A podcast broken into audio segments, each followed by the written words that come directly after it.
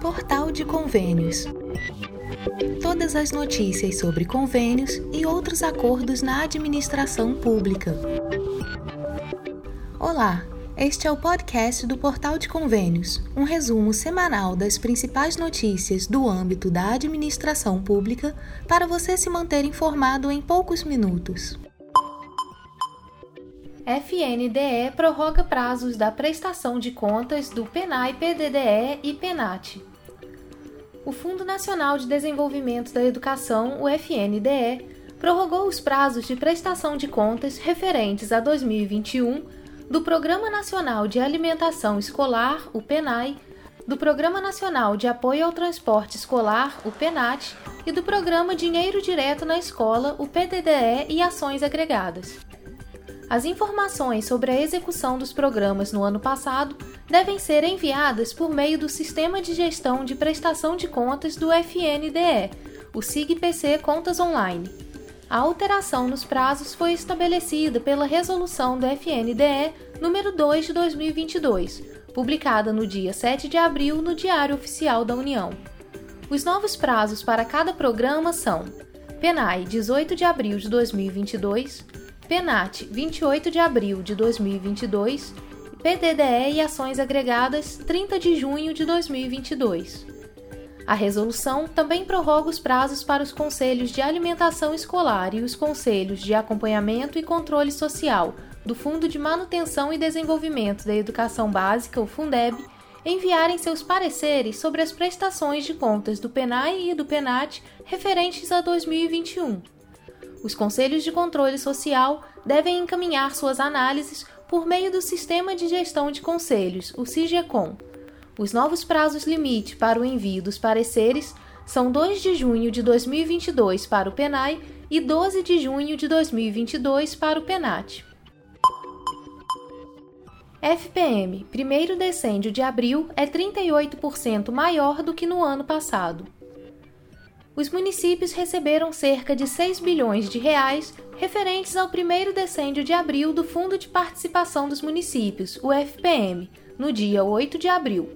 O valor já leva em conta o desconto de 20% do Fundeb, para o qual será destinado mais de 1 bilhão e meio de reais.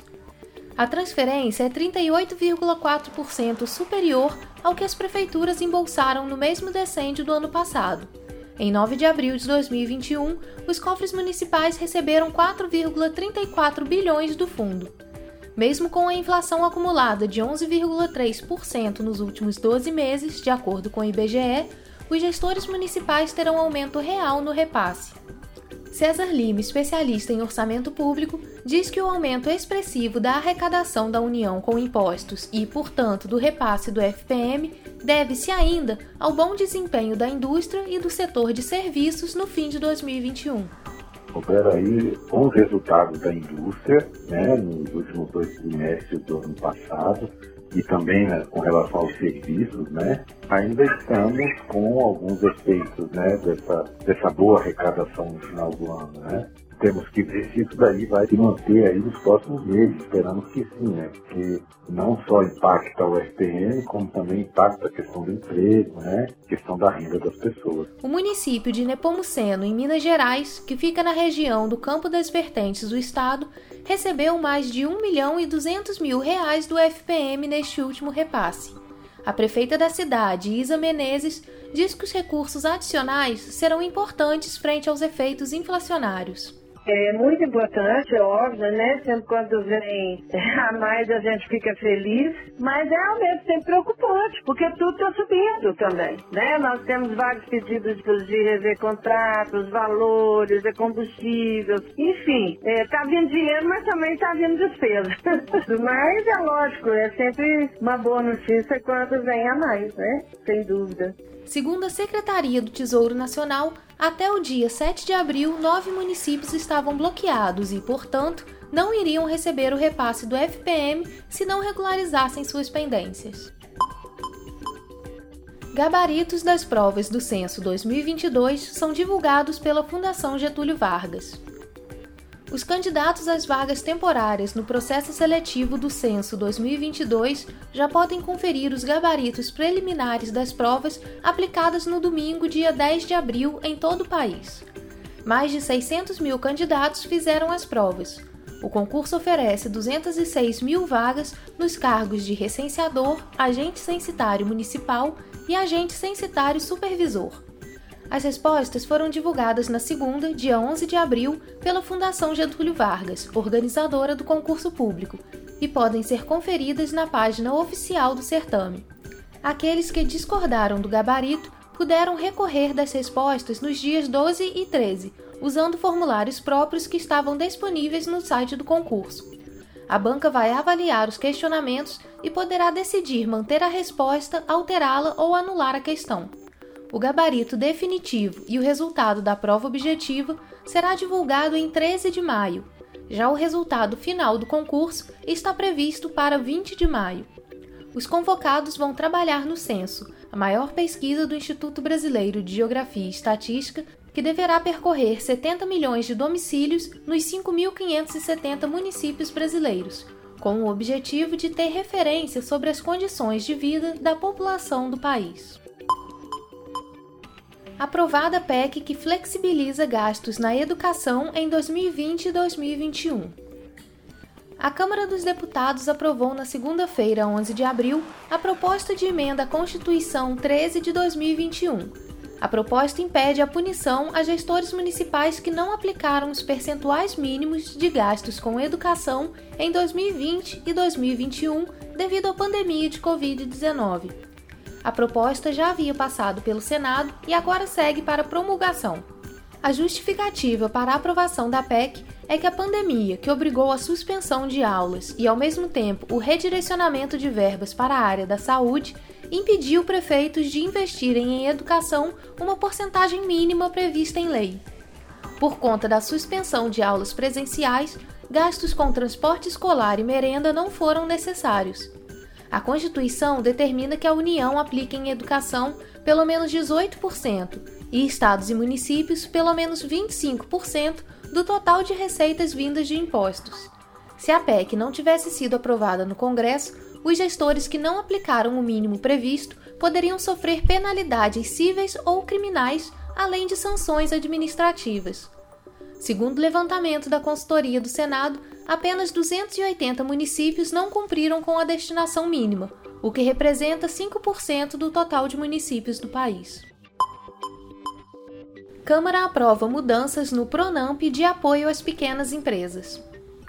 A Câmara dos Deputados aprovou, dia 12 de abril, o projeto de lei que muda regras do Programa Nacional de Apoio às Microempresas e Empresas de Pequeno Porte, o Pronamp, para tornar permanente o uso de recursos do Fundo de Garantia de Operações, o FGO, em operações não honradas. Uma das alterações feitas pelo relator Marco Bertaioli, do PSD de São Paulo, dispensa as empresas de cumprirem cláusula de manutenção de quantitativo de empregos prevista nas contratações até 31 de dezembro de 2021. Segundo ele, por não cumprirem essa cláusula, muitas empresas tiveram antecipadas todas as parcelas vincendas. A regra voltará a valer para os empréstimos tomados a partir de 2022. O texto também adia para 2025 a devolução ao Tesouro Nacional de valores não utilizados do fundo relativos a empréstimos por meio do Pronamp, que foi criado para socorrer essas empresas devido aos efeitos econômicos da pandemia de Covid-19. Os valores devolvidos serão usados para amortizar a dívida pública, regra vigente na lei atual. A proposta acaba também com a data limite de 31 de dezembro de 2021 para o governo aumentar o aporte inicial de recursos ao FGO para cobrir operações com o Pronamp, pois o programa se tornou permanente desde a Lei 14.161 de 2021.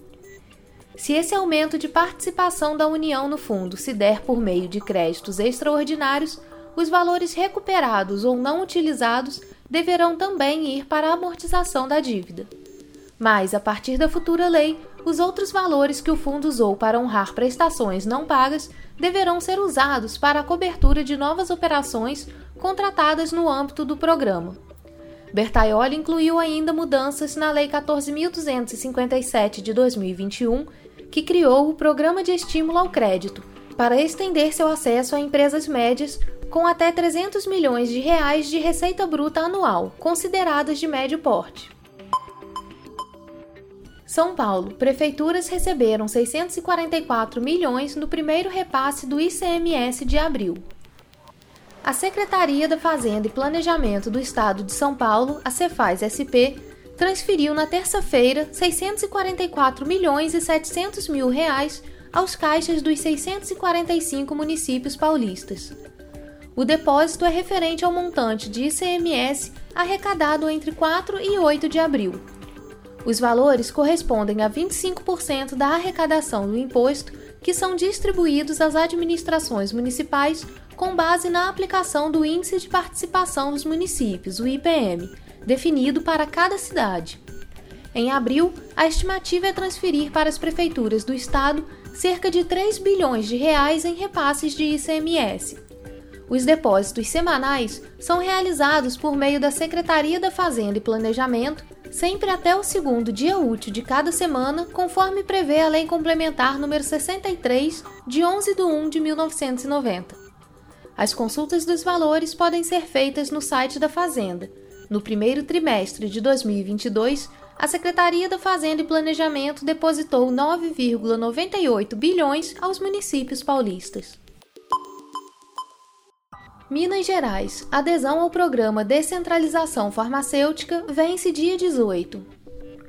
As prefeituras mineiras interessadas em participar da política de descentralização do componente especializado da assistência farmacêutica, o PDCAF, têm até a próxima segunda-feira, 18 de abril, para aderirem ao próximo ciclo do programa.